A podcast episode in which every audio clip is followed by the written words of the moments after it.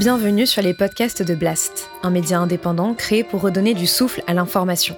Blast vous propose un autre regard sur l'actualité, à travers des reportages, des décryptages, des enquêtes et des entretiens que nous avons décidé de convertir ici en podcast. Notre ambition Devenir votre média de référence et ainsi peser dans la bataille de l'information qui s'annonce et qui sera décisive. Les podcasts de Blast L'économie avec Salomé Saké. Vous voulez sortir du capitalisme, alors vous êtes forcément communiste. Et on a vu ce que ça a donné le communisme, le goulag et des millions de morts. Une dictature, c'est quand les gens sont communistes. Déjà, qu'ils ont froid, avec des chapeaux gris et des chaussures à fermeture éclair. C'est ça, une dictature, Dolores. Cet argument est régulièrement asséné dans les médias aux critiques du capitalisme. L'idée qui sous-tend ces déclarations est que les réformes menées et la destruction du vivant sont inéluctables, que le système que l'on connaît est le seul qui vaille, le moins pire en quelque sorte, car il n'y a pas d'autre alternative. C'est le fameux There is no alternative de Margaret Thatcher. C'est aussi la fin de l'histoire, théorisée par Fukuyama, le capitalisme serait la réponse, la voie inéluctable. Et on envisage avec plus de facilité la fin du monde que la transformation du système économique dans lequel nous vivons. Depuis plusieurs décennies, les façons d'organiser la société se sont brutalement réduites à deux options, un communisme sanguinaire ou un capitalisme débridé les centaines d'autres manières de fonctionner possibles ont été balayées d'un revers de la main. Pourtant, les économistes qui pensent qu'il existe des alternatives au communisme et au capitalisme sont nombreux. Beaucoup ont essayé d'imaginer une troisième voie qui ne reprenne ni les travers du capitalisme ni ceux du communisme. La question qui se pose désormais, au vu de l'urgence écologique et de l'accroissement sans précédent des inégalités, est simple. Sortir du capitalisme, oui, mais pour aller où? Plusieurs universitaires se sont réunis pour produire un ouvrage proposant et détaillant différentes voies justement. Ils veulent, je cite, tenter de définir ce pourquoi on lutte et non pas seulement ce contre quoi on lutte. Alors, à quoi pourrait ressembler une économie post-capitaliste? Réponse tout de suite dans cette nouvelle émission économique pour Blast.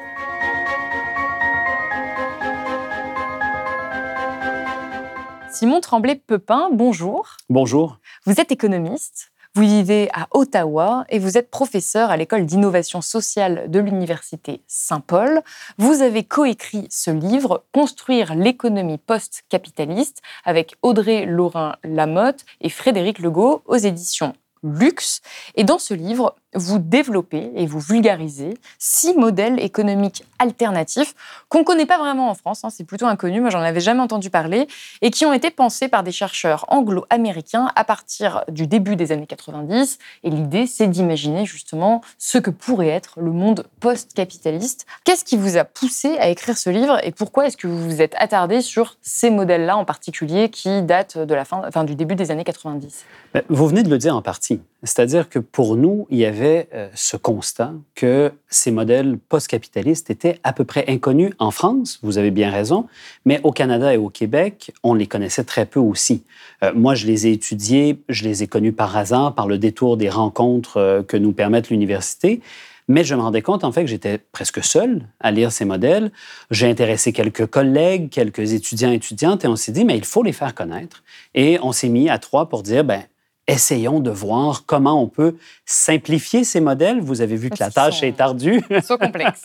Ils sont complexes et, on a vraiment tenté de faire de notre mieux pour les rendre plus simples, mais aussi les rendre accessibles à un plus grand nombre de lecteurs francophones euh, qui pourraient s'intéresser à ce que pourrait être la société après le capitalisme. Et pourquoi est-ce que c'est important de faire ça aujourd'hui, en 2023 Pour ceux qui nous regardent, pourquoi est-ce que c'est essentiel, selon vous, d'essayer d'imaginer d'autres modèles économiques que celui dans lequel on vit, qui est un modèle euh, capitaliste? La réponse facile à votre question, c'est la crise climatique, euh, la crise écologique qu'on a devant nous. Le capitalisme est incapable de répondre à, la situation à laquelle nous sommes confrontés. Euh, le capitalisme nous offre plein de, plein de richesses, plein de biens de consommation, mais la capacité de limiter notre intervention sur la planète, de nous dire nous allons cesser de, produire ou de consommer à partir d'un tel moment, ça, le capitalisme ne nous l'offrira jamais. Euh, il ne nous offre pas non plus la capacité même de planifier collectivement, de façon synthétique, notre économie. Et ces modèles tentent, et je laisse à vos auditeurs et auditrices le soin de juger s'ils réussissent, mais ils tentent de nous dire une façon, une voie euh, par laquelle nous pourrions euh, planifier cette économie pour répondre aux besoins que nous avons en ce moment, tout en respectant les limites euh, dans lesquelles on doit s'inscrire si on ne veut pas euh, vivre une, chaleur étourdissante d'ici quelques années.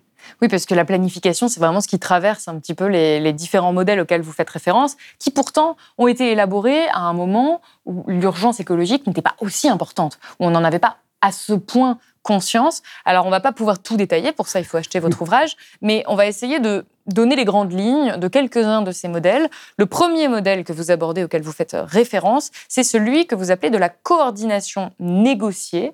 Alors, c'est un modèle qui a été théorisé par l'économiste anglais Pat Divine, est-ce que je dis bien la... Tout à fait. Je prononce ça bien. Très bien. Il défend l'idée d'un modèle de, donc de planification démocratique de l'économie, et c'est ça qu'il appelle euh, voilà, la coordination négociée. Il va élaborer ça avec un collègue, Fikret Adaman, oui, parce que là aussi c'est bien prononcé. Il essaie de répondre donc à l'échec des expériences historiques de planification centrale de socialisme et aux limites du socialisme de marché. Et ça, c'est vraiment aussi le cœur du livre, c'est-à-dire qu'on est, euh, après la chute du mur de Berlin et que l'idée, c'est de ne pas être dans un système capitaliste, mais de pas non plus être dans un modèle communiste soviétique. Et c'est ce que je disais en introduction, souvent c'est ce qu'on va nous dire. C'est dès qu'on veut sortir du capitalisme ou qu'on essaie de pointer les limites du capitalisme, on va nous dire mais vous êtes communiste, regardez, ça a donné des millions de morts, euh, c'est absolument abominable. Et le livre, et donc les différents modèles que vous vous détaillez, et celui-là en particulier, essaie d'imaginer cette troisième voie, essaie de se dire, OK, on apprend des erreurs des deux modèles qui ont existé et on essaie de créer autre chose. Est-ce qu'on peut dire que c'est ce modèle-là en particulier, donc la coordination négociée, une espèce d'entre-deux entre le capitalisme et le, socialisme? Euh, Bon, sur l'histoire de ce qu'on se fait dire quand on travaille euh, sur la planification démocratique, euh, ça fait presque 20 ans maintenant que je travaille sur ce sujet. Et je dois vous dire que la phrase que vous avez dite, Ah, mais vous proposez le communisme, en fait, je crois que je l'ai entendu certainement un millier de fois. Hein. C'est toujours ce qui vient en tête aux gens. Et ce qui est intéressant de ces modèles, vous avez mis le doigt dessus, c'est qu'ils se sont conçus précisément, ils ont été conçus par des gens qui, avaient étudié en profondeur les modèles d'économie centralisée, donc oui, bien sûr, l'URSS, mais aussi le bloc de l'Est et tout ça, et qui en trouvaient des failles très importantes et qui en avaient rédigé des ouvrages complets de critiques et de et assez détaillés, assez par le menu, où ils pensaient à travers ces modèles pour dire ça ne fonctionnera jamais.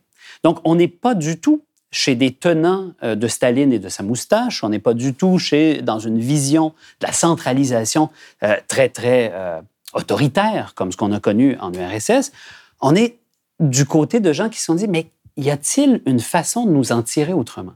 Et la, la question est encore plus prenante quand l'Union soviétique s'effondre, et Padevan publie son, ouvrage en 1988, un an avant la fin du mur de Berlin, mais on, sait bien sûr que, ça s'en vient. Et il, se dit, mais comment allons-nous faire? Qu'allons-nous proposer à gauche si, et, il prévoit d'une certaine façon ce qui s'en vient et le discours euh, qui, moi, j'ai grandi dans les années 90, à cette époque-là, on n'entendait qu'une seule chose, c'est-à-dire il y a un seul modèle. Vous le disiez quand on parlait un peu plus tôt, c'est la fin de l'histoire. Euh, c'est ce qu'on nous répétait sans cesse. Il le prévoit et dit, ben, si, le modèle soviétique, il n'était pas très intéressant, mais au moins il y avait quelque chose d'autre, là, s'il n'y a plus que le capitalisme, on va se retrouver à dire, c'est la seule option. Il faut bâtir une autre option. Et c'est ce que Pat Devine tente de faire. Et il le fait de façon extrêmement euh, audacieuse pour l'époque, Personne n'est en train de travailler sur un autre modèle. C'est vraiment le premier qui publie sur cette question-là. Dans le monde anglo-saxon, il y, a, des tentatives préalables, même en France. Un Cornelius Castoriadis, par exemple, va publier dans les années 50 sur ces questions-là, en essayant de trouver une voie. Mais dans les années 80, c'est vraiment le premier qui met la table. Et je pense que vous, trouvez bien la, la voie qu'il essaie de prendre, c'est-à-dire de se glisser entre les deux en disant, il nous faut de la démocratie, il nous faut un peu d'espace de liberté de consommation, euh, de, prise de décision individuelle, mais aussi il nous faut un, endroit où on peut prendre des décisions économiques importantes collectivement. Et pour lui, l'espace important, c'est l'investissement. Il dit, bon, la consommation, vous pouvez bien, euh, vous, choisir d'aimer les oranges et moi, choisir d'aimer les pommes. Euh, ça n'a pas beaucoup d'importance. Ce qui a de l'importance, c'est qu'est-ce qu'on va prendre comme décision collective sur l'argent que nous mettons à créer des infrastructures, à acheter des machines, à créer des usines, parce que ça, ça va déterminer l'économie qui vient pour les 10, les 15, les 20 prochaines années.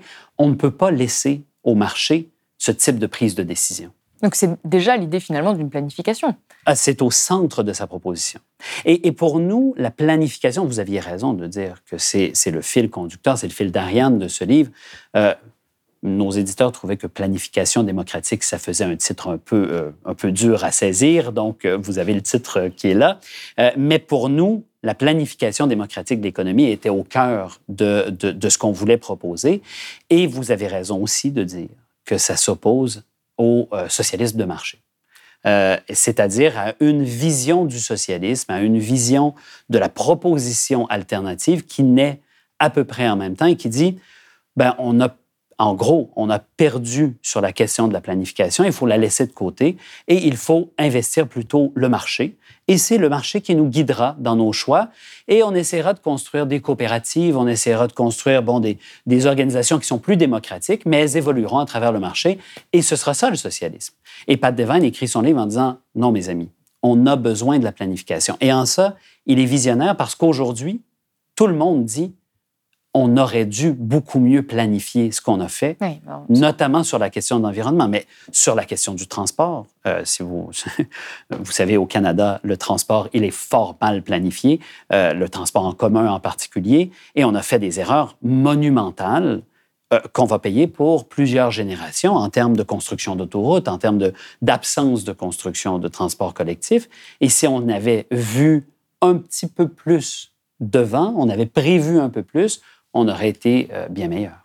Et c'est aussi une manière de repenser la place de l'entreprise, la ah construction de l'entreprise, encore une fois, où on a du mal à imaginer qu'une entreprise ne puisse pas être privée dans beaucoup de domaines. Et pourtant, euh, lui, enfin eux, ce qu'ils proposent, euh, c'est que les entreprises soient de propriété publique, mais qu'elles restent quand même en compétition entre elles, si j'ai bien compris. C'est ce qu'ils appellent la propriété sociale, c'est ça? Exact. et, et c'est assez commun de tous les modèles qu'on euh, présente, c'est-à-dire une propriété. Moi, je vous dirais le, bon exemple, l'exemple qu'on connaît euh, dans notre quotidien, c'est l'économie sociale et solidaire. En France, vous la connaissez bien. Euh, c'était ma question d'après. Bon, ben justement. voilà. Désolé de vous devancer, euh, mais euh, en France, vous avez à peu près 2,3 millions de personnes qui travaillent dans le secteur de l'économie sociale et solidaire. C'est donc pas une vue de l'esprit, c'est 10% de votre PIB environ.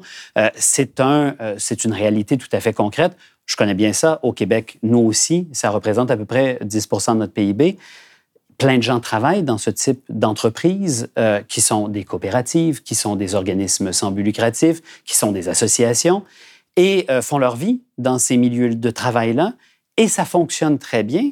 Pat Devine écrit ça à l'époque où tout ça est naissant, est en construction, hein, l'économie sociale et solidaire dans les années 80, mais il le voit venir comme une voie d'avenir extrêmement riche. Je crois qu'il a raison. Et il nous dit, ben, toute l'économie pourrait fonctionner à peu près comme ça. Il laisse une petite marge d'espace en disant, Bon, pour les toutes petites organisations de quatre ou cinq personnes, euh, bon, ça peut très bien fonctionner sous une logique euh, plus semblable à l'entreprise d'aujourd'hui. Mais dès qu'elles grossissent, il faut que tout le monde qui y participe puisse participer aux décisions. Et c'est ça l'élément essentiel. Le cœur de son livre euh, à Pat Devine à l'époque, c'est la démocratie. C'est de dire, on a démocratisé un peu le champ politique. Quoiqu'en France, quand je viens ici, je me pose des questions, mais bon, c'est un, autre, dossier. mais on n'a on pas du tout démocratisé l'espace économique. Et ce que nous dit Pat Devine, c'est dire il faut faire avancer la démocratisation et l'amener dans l'espace euh, économique et donc qu'on prenne des décisions sur notre vie économique et sur la, prise de décision qui se passe au travail, au bureau, à l'usine, euh, et qu'on puisse y participer. En France, vous avez eu tout un mouvement qui a, défendu ça dans les années 70, dans les années 80, sous la bannière de l'autogestion. Euh, je pense que c'est euh, une reprise de cette vision-là euh, qu'il y a dans l'ouvrage de Pat Devine. Et donc, ce serait de, que les employés, les ouvriers puissent décider de la manière dont sont utilisés les outils de production, puissent prendre euh, des décisions importantes euh, à l'échelle des entreprises. Mais qu'en est-il de l'échelle nationale dans ce modèle-là? Et c'est le grand défi, n'est-ce pas? Parce que la question, on, connaît bien les coops, on connaît bien les assos, tout ça, tout ça c'est des, des réalités qu'on connaît. Mais comment les coordonner entre elles? Et ça, pour moi, ça a toujours été le défi de... Euh, et, là-dessus, tout le monde qui étudie l'économie sociale et solidaire parle de, cette, de ce changement d'échelle qui arrivera au jour où on sera capable de coordonner l'ensemble de ces organisations-là. Quelques tentatives ont été faites de ce côté du point de vue pratique, mais ça prend une volonté gouvernementale pour permettre une telle coordination. Et ce que nous dit Pat Devine, c'est que nous avons besoin d'un espace collectif de prise de décision et il propose que des plans soient, euh, soient, débattus, soient amenés dans des assemblées euh, représentatives, comme ce qu'on connaît euh, comme démocratie représentative. Là-dessus, il reste assez proche du parlementarisme britannique. Hein. Pat est un Anglais, il connaît bien le système britannique. Il reste assez proche de cette, de cette représentation politique. D'autres auteurs qu'on verra plus tard s'en débarrassent complètement. lui nous dit, ben, les représentants pourront proposer une série de plans différents, les partis politiques, etc. Mais il nous faudra collectivement prendre la décision d'où nous allons économiquement sur les grands enjeux. Est-ce qu'on veut investir beaucoup dans tel secteur? Est-ce qu'on veut plutôt désinvestir dans tel autre secteur? En ce moment, on pourrait penser que le secteur du pétrole, par exemple, serait un secteur qu'on veut, euh, où on veut peut-être diminuer un peu nos investissements. Euh, ce serait euh, opportun. Bien, c'est ce genre de décision que nous prendrions au lieu de les laisser dans les mains de ceux qui possèdent des moyens de production, c'est-à-dire dans notre société, les capitalistes. Ça, c'est quelque chose qui, effectivement, sur le papier, je pense, parle à beaucoup de gens. On se dit, effectivement, il y a un problème de verticalité aujourd'hui dans l'exercice du pouvoir, dans la manière dont on prend ces grandes décisions économiques. Mais parfois, je trouve que c'est difficile d'imaginer à quoi ça pourrait ressembler d'un point de vue concret. Et d'ailleurs, vous évoquez les critiques qui sont adressées à ce modèle et qui disent que, ben, en fait, on se pourrait passer tout le temps, enfin notre temps à faire des réunions pour euh, décider collectivement de tout. Et comment est-ce qu'on trouve le temps pour tous pouvoir décider tout le temps la question des réunions, en fait, elle revient systématiquement dès que vous parlez de démocratisation. Même, même j'ai participé à la fondation de coopératives moi-même et tout ça, et c'est la première question qui se passe dans une réunion toute simple où vous dites vous savez, on pourrait faire ça démocratiquement. La première question qui est posée, mais on va passer notre vie en réunion, on va tous les soirs, euh, on va nous demander de décider de ceci, de cela. On réalise très mal à quel point, en fait, dans nos sociétés, il y a des gens qui passent déjà leur vie en réunion à prendre des décisions pour les autres.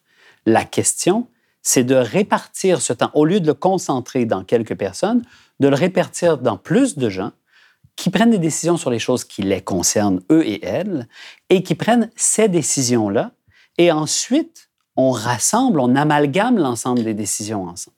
Et là-dessus, il faut l'avoir essayé, il faut l'avoir vécu pour savoir à quel point ça fonctionne bien.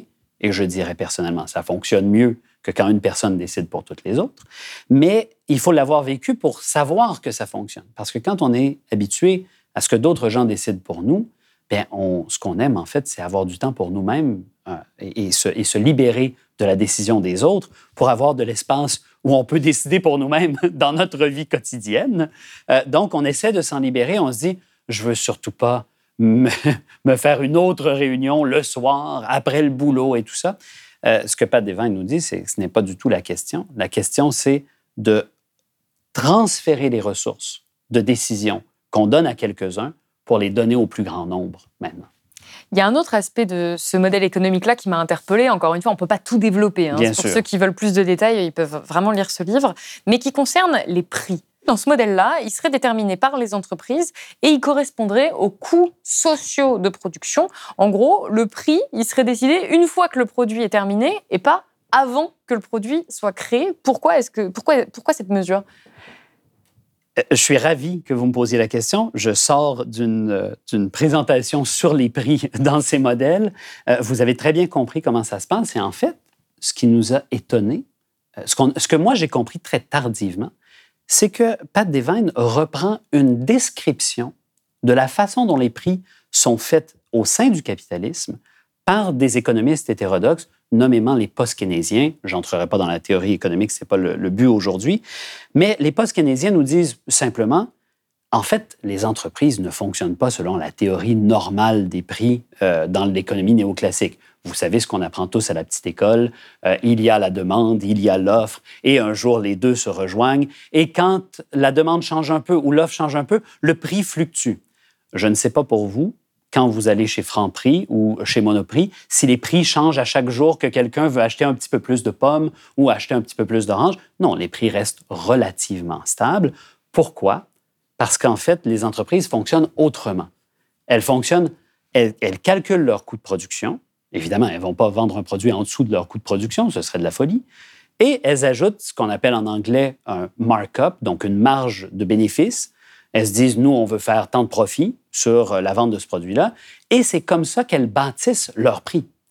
Et donc, en fait, ce que nous dit Pat Devine, c'est de dire, ben, on va continuer à fonctionner comme ça. C'est une assez bonne façon de produire les prix. C'est très facile à prévoir. Et en fait, on va essayer de les changer le moins possible. Les gens vont s'adapter davantage en quantité de production plutôt que sur les prix. Comme ça, tout le monde pourra prévoir ses dépenses en conséquence, à la fois les entreprises et les ménages. Je ne sais pas si je suis entièrement d'accord avec la proposition de Devine sur cette question. Je pense que pour certains biens, les biens complexes à produire notamment, c'est une bonne idée. Euh, les, un, un, iPhone, par exemple, prenons l'exemple type du bien complexe à produire. Euh, c'est mieux d'avoir euh, un prix fixé d'avance, qu'on sait ce qu'il va coûter. Bon, Apple, dans ce cas-ci, si j'ai bien compris, se met une marge bénéficiaire oui, d'à peu près parce 50 que c'est la question, En fait, c'est la question des marges également. C'est la Exact, question de combien prennent les entreprises. Combien, combien on prend et pourquoi? Pourquoi on le prend? Est-ce qu'on le prend pour le redistribuer à des actionnaires ou on le prend pour réinvestir dans le système productif ou dans la transformation de ce système? Et ça, euh, là-dessus, Pat Devine pose exactement la bonne question, c'est de dire comment on fait pour démocratiser l'investissement? Et comme je vous le disais, c'est au cœur de sa proposition. Et c'est pour ça que ces prix sont bâtis comme ça, parce que ça nous laisse exactement l'espace de la marge bénéficiaire pour dire, ben voilà, on va demander à toutes les entreprises d'ajouter X à leur prix qu'on va reprendre ensuite pour réinvestir dans leur, dans leur modèle productif. C'est une idée toute simple, mais relativement fonctionnelle et qui ressemble beaucoup à ce qu'on fait, en fait, sur en cette question-là. En effet. Et un autre, euh, un autre domaine qui, pour le coup, ne ressemble pas à ce qu'on sait, ça concerne la division hiérarchique du travail. Donc, les salariés, dans ce modèle-là, ne feraient plus une seule et même tâche, comme on est quand même nombreux à, à faire Oui. aujourd'hui, avec une profession, euh, une compétence, mais ils feraient des tâches d'exécution et de gestion. On aurait plusieurs, euh, plusieurs capacités, plusieurs tâches. Pourquoi ça et quels sont les avantages de ce type de modèle-là? Ce que défend Devine, c'est que il parle de la critique de l'aliénation dans le monde du travail. Bon, ça, j'ai pas besoin de vous la On raconter. on l'a le détail. Je pense documenté que ici. Vous la, conna- vous la connaissez bien, vos auditeurs, vos auditrices aussi. Donc, ces tâches répétitives, lassantes. Il nous dit qui, en fait, a ces tâches répétitives et lassantes? Ce ne sont pas les cadres supérieurs et les gens qui sont euh, dans les, euh, dans les emplois les mieux rémunérés. En fait, c'est souvent les gens qui ont des, les plus petits emplois, les moins bien rémunérés, qui, en plus d'être mal payés, doivent aussi se taper les tâches les plus pénibles et les plus euh, répétitives Oui. et ingrates, harassantes, euh, etc. Donc, il dit, en fait, il faut repenser le milieu de travail pour distribuer les tâches en fonction de leur qualité, non pas nécessairement en fonction de la euh, de, de cette tâche-ci, est-ce qu'elle est importante ou pas importante. Non, se dire, est-ce qu'elle me permet un développement personnel au sein de mon milieu de travail? Et, et cette répartition peut être faite, oui, sur la semaine de travail. C'est ça qu'on imagine immédiatement en disant, mais là, je vais faire euh, plein de tâches différentes. Est-ce que je vais être capable de faire tout ça, etc. Mais ça peut être d'autres façons. Euh, Devine le dit bien, il nous dit, mais ça peut aussi être sur une base annuelle. On peut dire pendant un certain temps, je fais ce type de tâche et pendant une autre année, ben, je change de, je, transitionne vers une autre, un autre type de tâche. Et ça, on est plusieurs à avoir déjà fait ça dans nos vies, à avoir changé d'emploi, changé de tâche, etc. Mais ce qu'il dit, c'est qu'il faut essayer que tout le monde dans l'économie ait touché à cinq grandes catégories euh, de- d'emplois, notamment euh, ceux que vous- celles que vous avez nommées, la- la tâche productive, mais aussi la tâche de gestion euh, à, un plus haut niveau pour voir un peu qu'est-ce qui se passe. Beaucoup de gens tentent de faire ça dans leur vie d'ailleurs, hein, essayer de changer d'espace de, prise de décision, mais aussi euh, des espaces plus créatifs, où on a de, la possibilité d'imaginer ce qu'on peut faire dans notre secteur. Et d'aucuns pourraient dire, ce n'est pas, ce pas ce que Devine dit, mais on pourrait l'imaginer.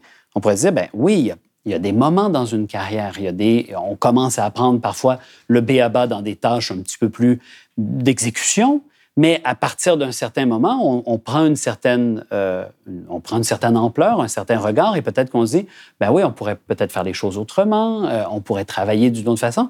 Et c'est de créer des, des, milieux de travail qui permettent cette évolution. Il y a un certain épanouissement, en fait, finalement, euh, personnel. Où, l'idée du travail est, est l'épanouissement, justement.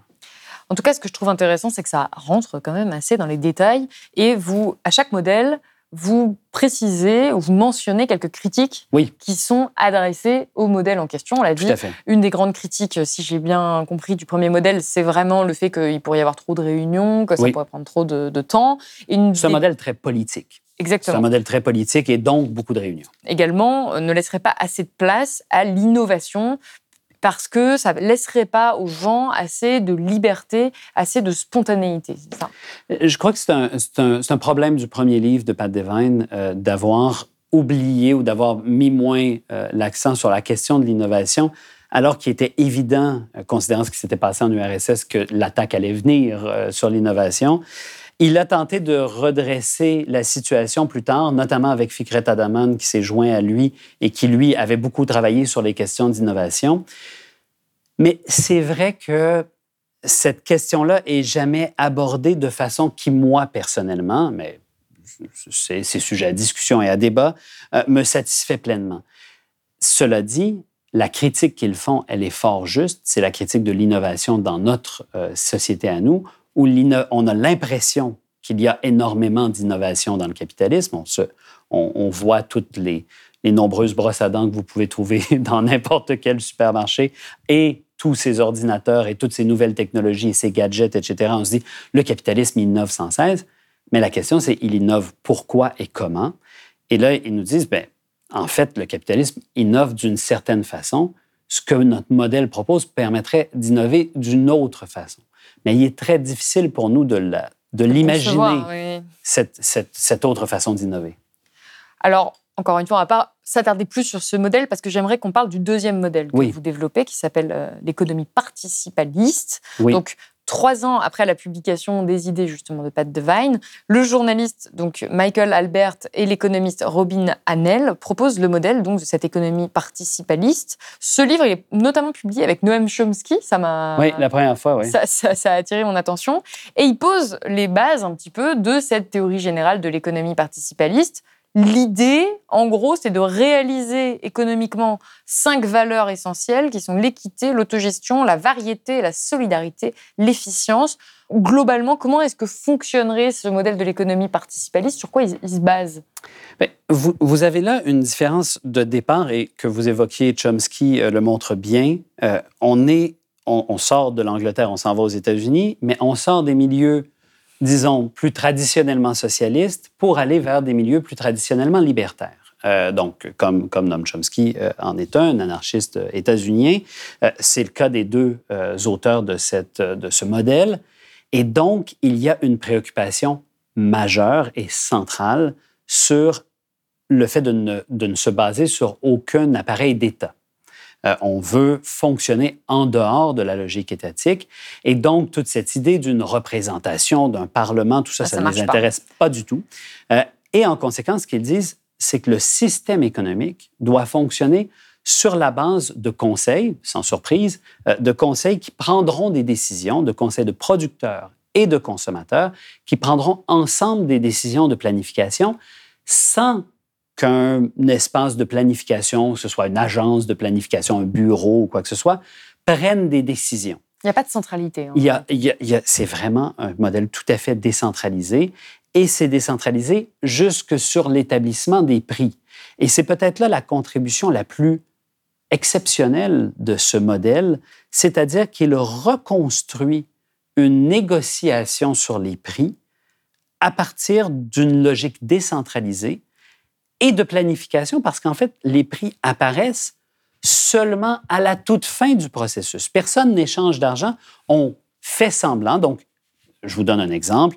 euh, des comités de, des, conseils de consommateurs dire voici ce que nous, nous aimerions consommer. Des conseils de producteurs disent ben, moi, nous, nous aimerions travailler peut-être un peu moins cette année ou faire tel modèle, tel nouveau modèle que nous avons développé. tout le monde émet des prix dans cette, euh, dans cette perspective-là et est confronté aux prix que les autres ont émis. Et là, les consommateurs se disent ah oui, donc si je veux m'acheter ce frigidaire, ce frigo que construit euh, ce, conseil de production, ah, il va falloir que je travaille un peu plus. Donc, on change nos planifications. On dit, ah oui, je vais travailler un peu plus pour ça, je vais consommer ceci. Même chose du côté des producteurs. Les prix se réajustent et tranquillement, les prix convergent vers une planification commune. Des économistes ont dit, ceci est en fait une proposition assez proche de l'école néoclassique, mais pensée d'un point de vue de planification. C'est-à-dire que dans, chez les néoclassiques, il y a cette idée d'un commissaire-priseur. Euh, il n'existe pas pour vrai, là, il n'y en a pas un euh, qui, qui prend des décisions, mais commissaire-priseur imaginaire qui déciderait des prix selon ce même principe. Mais ici, d'une certaine façon, on le fait apparaître euh, dans ces comités qui discutent entre eux et on arrive à un plan et tout le monde dit, bon, ben voilà, nous avons fait un plan. Alors, nous, nous travaillerons tant d'heures, nous, nous consommerons euh, ces produits et ensuite, on met le plan en action. Alors, je ne l'ai pas mentionné, mais en fait, à chaque fois, vraiment, il y a des schémas qu'on on s'est adonné au dessin. Oui. À, l'écran, c'est vraiment euh, très théorisé, très. Euh, parce que là, quand vous nous le dites comme ça, on se dit, mais ça ne fonctionne pas. Il y, a, il y, a, vraiment eu une, des personnes, et moi je trouvais ça fou, des économistes qui ont imaginé dans les détails vraiment à comment ça pourrait fonctionner, comment ces institutions pourraient fonctionner. Et dans ce cas-ci, ils ont fait des modèles informatiques pour les reproduire, ils ont fait de la, des tests en laboratoire, un ensemble de trucs. Oui, oui, ils vont très, très loin. Et à chaque fois, ils essaient d'imaginer tous les aspects de la société Parce que là, on, parle peut-être euh, voilà, des moyens de production. Euh, on pourrait, il y, a beaucoup Ça reste très centré sur l'économie quand même. Mais en effet, ils, ils, vont, ils vont large. Ils vont très large. Et mm, il y a encore une fois cette question euh, du travail qui revient beaucoup. Et là encore, on se dit que on doit avoir des tâches variées, que tout le monde ne peut pas faire la même chose toute la journée. Là, ils évaluent ça même à une douzaine, si je me souviens bien, de tâches différentes que pourraient faire les individus. Et moi, la réflexion qui m'est venue, c'était de me dire, mais tout le monde ne peut pas tout faire. Comment, comment on choisit euh, qui est médecin, qui euh, travaille dans telle entreprise Comment, comment est-ce qu'on départagerait ça dans ce modèle-là? Ben, euh, De façon assez simple et qui correspond assez à ce qu'on fait déjà aujourd'hui, c'est-à-dire qu'il y a un parcours éducatif dans cette société, gratuit bien entendu, où on suit bon, une spécialisation dans laquelle on veut aller. Ensuite, la question, c'est qu'on se joint à un comité de production et on dit, ben voilà, euh, ce que j'apporte moi, on se fait embaucher. Il y a des processus d'embauche qui sont prévus euh, selon cette logique. On se fait embaucher et on se fait dire, ben voilà, les tâches que nous, on a besoin de faire dans ce comité. Et démocratiquement, on se répartit les tâches. Moi, j'ai été dans euh, quatre ou cinq milieux de travail qui fonctionnaient selon cette logique. vous savez, c'est pas beaucoup plus compliqué que ce que font et, parfois ça peut être compliqué, hein, mais c'est pas beaucoup plus compliqué que ce que font les directions de ressources humaines dans la plupart des entreprises. C'est-à-dire qu'ils disent, ben voilà, on a tant de postes à pourvoir, qu'est-ce que comprend tel poste? On fait une description de poste avec les tâches, etc. Au lieu de le donner à des gens pour qu'ils s'en occupent, comme ça nous concerne directement, ben, on prend les décisions ensemble pour dire, ben moi, euh, j'aimerais mieux faire cette tâche-là, je suis meilleur pour faire ça, toi, tu es meilleur pour faire telle chose, on se partage les tâches autrement et on le fait. Et peut-être que ça donnera des choses qui ressemblent à ce qu'on fait en ce moment. Mais moi, ce que j'ai vu dans les différents milieux où j'ai été, où on fonctionne de cette façon-là, c'est que ça permet beaucoup plus de flexibilité aux individus et au moment de la vie. Parce que, par exemple, prenons un cas facile, les parents de jeunes enfants euh, ben, quand il est vers 16, entre 15h30 et 16h, ils ont souvent besoin de retourner à la maison rapidement pour s'occuper des enfants, etc. Peut-être que pour quelques années, c'est convenable à d'autres collègues de prendre leurs tâches pendant ce moment-là. Et on se partage de cette façon-là les tâches et on, peut le faire de façon démocratique. Et c'est, moi, c'est ce que j'ai vécu dans plusieurs, euh, dans plusieurs milieux et c'est ce qu'ils proposent. C'est ce qu'ils appellent les complexes équilibrés de tâches c'est un terme un peu jargonneux oui. pour, pour dire quelque chose d'assez simple, c'est-à-dire qu'on prend l'ensemble des tâches qu'on a à faire, puis on essaie de se partager ça de façon équilibrée. Ce qui est intéressant, c'est qu'ils nous disent, la base de notre question, ça doit être l'effort. est-ce que tout le monde fait une quantité d'efforts relativement comparable les uns par rapport aux autres pour ne pas que tout l'effort retombe sur quelqu'un? Et ça, euh, c'est une question fondamentale dans les milieux de travail qu'on connaît, même dans les milieux de travail qui se gèrent démocratiquement. Souvent, on ne pose pas directement, peut-être une petite gêne, un petit tabou, euh, on ne pose pas directement la question de dire, oui, mais qui travaille le plus selon cette configuration? Qui met le plus d'efforts dans ce qu'on fait? Et eux disent, il faut le nommer, il faut le calculer, il faut prendre le temps de le, de le mesurer pour prendre nos décisions. Et ça, c'est une innovation que je trouve euh, assez intéressante. Oui, puisque c'est là la rupture avec le modèle capitaliste, justement. Tout à fait. On peut, euh, pour le coup, euh, très facilement faire reposer la majorité des efforts sur, sur une certains partie et de la certaines. population, sans que ça, ça dérange grand monde. Oui. Euh, il y a une autre, un autre aspect qui m'intéressait dans cette, cette partie-là, donc ce deuxième modèle, je le rappelle, l'économie participaliste, c'est qu'il y a eu une mise à jour. Il y a eu euh, justement une réponse aux critiques euh, qui pouvaient être adressées à ce modèle-là.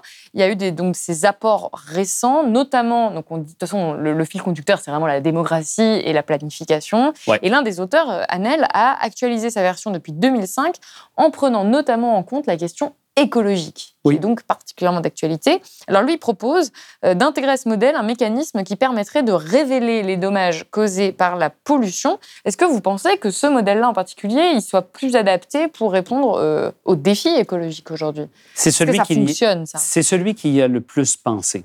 Euh, c'est- vraiment, Robin c'est, c'est, un, a commencé à développer, il a publié des livres en économie écologique, il a approfondi cette question. Et là, ben, il se rendait bien compte de, la différence entre ce qu'il faisait en théorie, en écologie et économique, et, ce qu'il y avait dans son modèle. Et là, il a dit, ben, il va falloir que je l'adapte, il va falloir que je le travaille.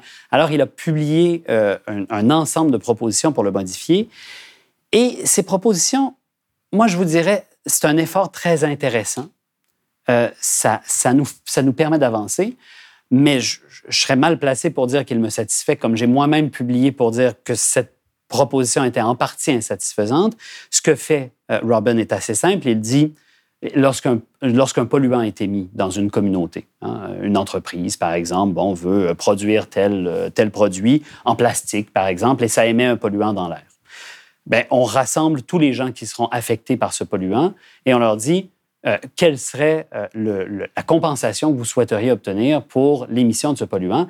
Et ça détermine le prix du polluant, ce qui, oblige l'entreprise à se dire bon, si j'émets ceci, je vais devoir payer cela. Est-ce que je veux encore l'émettre? Et se fait ainsi, c'est un principe économique de pollueur-payeur assez classique que euh, Robin Hannell met en place. Formidable. Mais ça, ça ne règle pas une question fondamentale, à mon avis, et à l'avis de, de- pas mal de monde, je crois, c'est-à-dire l'espace que prend l'économie sur la planète. Ça règle la question de à quel point ça nous dérange à nous d'être pollués euh, dans notre communauté, mais ça ne pose pas la question de à quel point on est en train de d'épuiser nos ressources, on est en train d'émettre trop de gaz à effet de serre, etc., etc. Là-dessus, Robin Hannell s'en remet à des plans à long terme. C'est intéressant, je pense qu'il faut le faire, bien entendu, mais le détail de comment on va procéder là-dessus, il reste assez, euh, disons, succinct sur ces questions-là. Et euh, je pense qu'on pourrait améliorer ça. On a fait quelques propositions en ce sens-là, peut-être pour un prochain livre, éventuellement. Il y a une autre critique que je trouve très, très intéressante parce que, en réalité, elle pourrait s'appliquer à l'ensemble du livre et à l'ensemble de ses propositions de modèles. C'est un débat très philosophique. C'est peut-être même le débat, je trouve, qui sous-tend tout ça. C'est qu'il y a beaucoup de personnes qui estiment que ce modèle et peut-être les autres modèles, bon, finalement, c'est souhaitable. Effectivement, vous Mhm. venez nous raconter ça, on se dit, mais c'est merveilleux. Effectivement, euh, ça semble être un rêve collectif. Euh, on a envie de, de- de s'engager là-dedans, mais ce serait contraire à la nature humaine. En gros, il y en a qui estiment qu'en tant qu'humain, on n'a pas les capacités morales pour que ce, type de modèle-là se réalise. Donc la question, c'est plutôt, est-ce que vous pensez que l'humanité est trop cupide, trop égoïste pour être capable de s'engager dans ce type d'économie où le collectif est si important? C'est très particulier dans le cas de l'économie participaliste parce qu'ils ont été directement préoccupés par cette question que vous venez de poser et ils ont bâti leur modèle en imaginant le pire être humain possible, c'est-à-dire l'homo economicus, cette, créature euh, faite par les économistes qui ne répond qu'à la maximisation de son profit et de son plaisir. Et ils ont dit, qu'est-ce qui se passerait si on le prenait lui et on le mettait dans notre modèle? Ils ont toujours cette question en tête. Ils ne disent pas que c'est une fiction utile, l'homo economicus, et que c'est comme ça que les humains fonctionnent, mais ils essaient de l'imaginer là-dedans. Et ce qu'ils essaient de faire, c'est des institutions qui, dans une certaine mesure, euh, j'irai pas, ouais, qui contraignent à la solidarité, je dirais. Euh, c'est-à-dire qu'ils qu'ils encadrent l'homo economicus pour qu'il fasse les bons choix collectifs en prenant ses choix individuels. Mais il, il croit aussi, et je crois que c'est le cas de tous les modèles, que tranquillement, à force de travailler dans des, euh, dans des organisations et des institutions démocratisées, les êtres humains se transforment aussi. C'est-à-dire qu'à force d'être dans un contexte qui est plus ouvert et plus démocratique, on devient, on s'habitue à un mode, à un mode de vie plus démocratique également. Et alors, vous développez un troisième modèle, celui de la planification informatique centralisée. Alors, lui, il m'a, il m'a, il a attiré mon attention. Il est très à la mode ces temps-ci. Il y a plusieurs ouvrages qui ont été écrits euh, récemment sur ce modèle-là. Il a été théorisé par l'économiste et informaticien Paul Coxshott et l'économiste Aline Cottrell. Et il défend, lui aussi, encore une fois, un modèle de planification avec euh, de la démocratie. Mais il insiste, lui, sur l'importance accordée à la dimension informatique du processus de planification, alors que là, on est quand même il y a quelques, il y a quelques décennies. En gros, si, voilà, si j'ai bien compris, ce serait un système qui serait très centralisé, qui serait entièrement informatisé, notamment avec des, des algorithmes, et qui n'aurait pas de monnaie.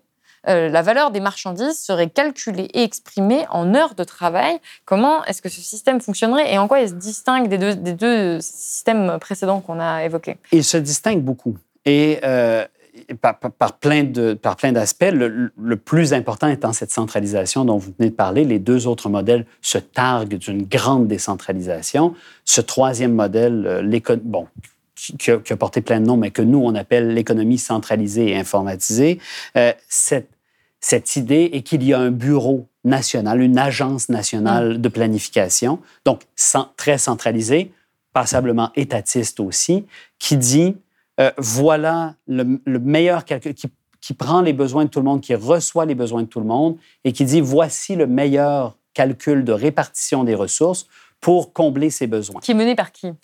Qui est mené en gros par des ordinateurs. Euh, donc, euh, c'est une, une proposition qui, qui nous dit l'Union soviétique a tenté de faire ça, mais il n'avait pas les capacités informatiques pour le réaliser. Aujourd'hui, et là, aujourd'hui est, est, quand même 1993. aujourd'hui, les, euh, les propositions sont euh, faciles et faisables. Et, et c'est ce qui et c'est ce qui convainc beaucoup de gens ces temps-ci. C'est pour ça que ce modèle est si populaire. C'est que euh, il y a beaucoup de gens qui disent ben oui, regardez Amazon aujourd'hui, sa capacité de planifier sa chaîne de production, qui est plus grande que l'économie de plusieurs pays.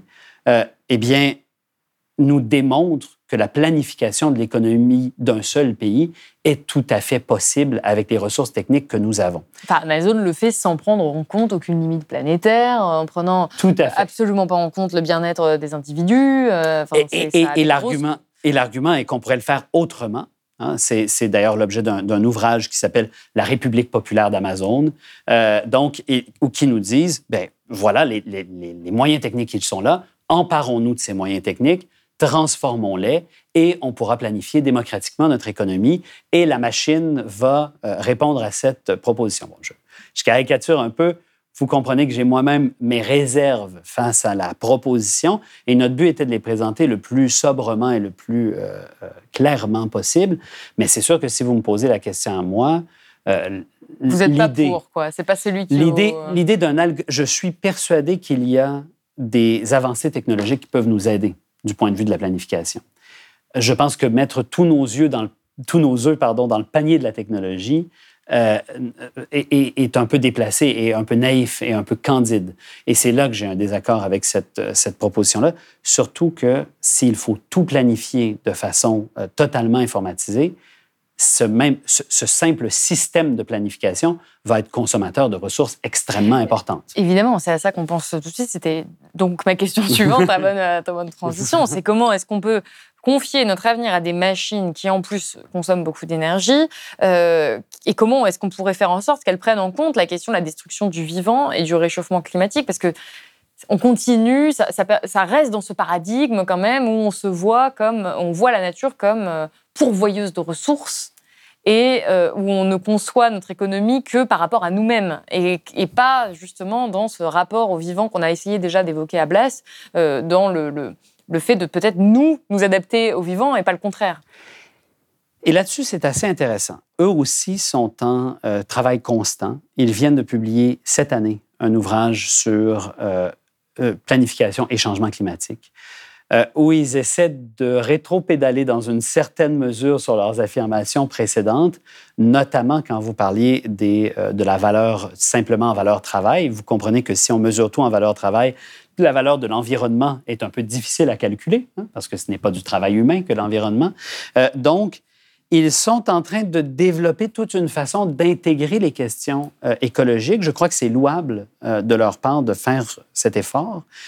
néanmoins, la question que vous posez, pour eux, si je prends, si je me fais l'avocat du diable, vont vous dire tout ça répond à des questions politiques et en ça, ils développent, ils tiennent une position que je qualifierais d'athénienne classique, euh, c'est-à-dire qu'ils défendent la proposition d'une démocratie euh, euh, totalement directe avec, avec, des, avec des discussions de nature politique qui, qui, portent sur l'avenir de la planète, qui portent sur notre, notre rapport au vivant, etc. tout ça, on décidera politiquement et ensuite on configurera la machine en conséquence des décisions qu'on a prises. Et on va pas s'attarder plus sur ce modèle-là parce que le temps, le temps file. J'aimerais juste qu'on évoque le dernier modèle parce que je le trouvais quand même intéressant. C'est celui de l'économie de communauté. C'est le dernier que vous avez abordé dans le livre et il a été proposé par l'Australienne Catherine Gibson et l'Américaine Julie Graham. Et ce modèle met la question des biens communs au cœur de la réflexion économique. En quoi est-ce qu'il consiste? C'est un peu un anti-modèle. C'est-à-dire qu'on l'a mis à la fin de notre ouvrage pour dire, dans toutes ces réflexions, il y a eu des gens aussi qui ont pensé l'économie de demain à l'inverse d'un modèle et qui nous ont dit, peut-être qu'on pourrait regarder, déplacer notre regard, cesser d'obséder sur le capitalisme et regarder plutôt ce qui se fait déjà, qui est à côté du capitalisme, qui est hors, qui est différent, qui reprend l'économie d'une autre façon et en fait, leur travail, donc elles sont les, critiques du capitalocentrisme, là aussi euh, un mot euh, assez jargonneux, euh, mais elles nous disent, on a besoin de regarder tout ce qui se fait déjà, et en fait, il se fait plein de choses qui ne sont pas du capitalisme. Et on peut s'appuyer sur ce qui se fait déjà pour construire ensemble. Elles ne se lancent pas dans la construction d'un modèle détaillé et précis. Elles nous disent, l'économie de communauté, elle est déjà là. Nous avons déjà ces ressources. Il s'agit de les investir et de les coordonner. Évidemment, ma question à moi tout de suite, à, ces deux autrices extrêmement riches qui, qui, gagnent à être connues dans le monde francophone, euh, qui écrivent toujours sous un nom de plume commun qui s'appelle Gibson Graham. Euh, et elles nous disent, ben voilà, allez-y, investissez et coordonnez-vous. Oui, mais comment fait-on? Et c'est en ça, à mon avis, que les modèles, aussi abstraits puissent-ils paraître, sont extrêmement intéressants. C'est qu'ils nous, ils nous pointent vers des façons de coordonner notre travail économique collectif en dehors du marché, de façon politique et de façon, plus important encore, consciente. De se dire, voici ce que nous voulons faire. En ce moment, on a l'impression que l'économie est une bête qui fonctionne toute seule, que nous sommes un peu victime et, en même temps bénéficiaire, surtout dans les pays du Nord, de, cette, de cette machine un peu extraordinaire et maudite à la fois. Et, et ce qu'elle nous dit, c'est de dire, ben, OK, mais on peut peut-être essayer de penser ces espaces politiques et économiques où on prend consciemment les décisions d'où nous voulons aller. Mais ça, ce ne sera pas simple parce qu'entre autres, c'est une prise de responsabilité. Et notre économie, notre, notre, nos milieux de travail nous ont appris à éviter des prises de responsabilité, à les laisser à d'autres. Et ça, c'est tout un apprentissage que nous avons à faire collectivement. Et c'est ça que vous avez finalement peut-être essayé de faire avec ce livre, c'est de donner euh, des responsabilités aux citoyens et citoyennes qui peuvent le lire, qui peuvent essayer eux-mêmes de participer activement à essayer de, de, construire autre chose. Ben, si ça donnait ça, je serais ravi. Évidemment, je serais extrêmement content. Mais au moins, leur donner cette occasion de, euh, de, de, de comprendre le fait qu'il y a plein d'autres façons d'organiser l'économie l'économie L apostrophe E majuscule, ça n'existe pas. Il y a des économies, il y a une pluralité de façons de s'organiser. Et si le livre peut convaincre les gens de ça, on est déjà sur un bon point de départ pour se dire, ben, peut-être que l'économie qu'on connaît, c'est pas celle qu'on souhaite. Et peut-être qu'on pourrait construire autre chose. Et pourtant, on a énormément de mal à se représenter collectivement cette autre chose, cette fameuse alternative ou ces fameuses alternatives qui nous paraissent complètement hors de portée, idéalistes, utopistes. Et on a tendance à collectivement avoir plus de capacité à imaginer la fin du monde, littéralement, c'est-à-dire euh, le fait que l'habitabilité de la planète soit vraiment sérieusement entamée, plutôt que d'imaginer que nous pourrions réellement, collectivement, réussir à sortir de, ce modèle-là pour aller voilà, vers une économie post-capitaliste. Vous, est-ce que vous avez de l'espoir pour la suite? Est-ce que vous pensez que ça, peut vraiment advenir ou est-ce que euh, vous croyez que ça va rester confiné dans des, livres de théorie économique? Je crois que nous n'avons aucun choix, en fait. C'est-à-dire que où nous adoptons ces modèles à relativement, ou, les modifions à notre bonne volonté et selon ce qu'on veut en faire, mais nous l'adoptons et nous faisons la transition nous-mêmes maintenant volontairement, où le capitalisme va causer l'effondrement climatique qui s'en vient, et il va falloir bâtir autre chose ensuite. Mais on, Dans tous les cas, ça va, se terminer. On va devoir penser à qu'est-ce qu'on fait après euh, ceci, soit volontairement, soit par obligation. Merci beaucoup d'avoir été avec nous sur le plateau de Blast. C'est la fin de cette émission. Je rappelle que votre livre Construire l'économie post-capitaliste est disponible aux éditions Luxe. Merci beaucoup. Si vous avez aimé ce podcast, s'il vous a été utile, n'oubliez pas de nous mettre des étoiles ou de le partager autour de vous sur vos réseaux sociaux. Blast est un média indépendant, et si tous nos contenus sont en accès libre, c'est grâce au soutien financier de nos blasters et abonnés. Pour nous soutenir, faites un nom unique ou mensuel et rendez-vous sur blast-info.fr. Blast, c'est aussi une web télé disponible sur YouTube et Peertube et présente sur tous les réseaux sociaux. Alors suivez-nous et pour ne rien rater de nos contenus, abonnez-vous sur notre chaîne YouTube.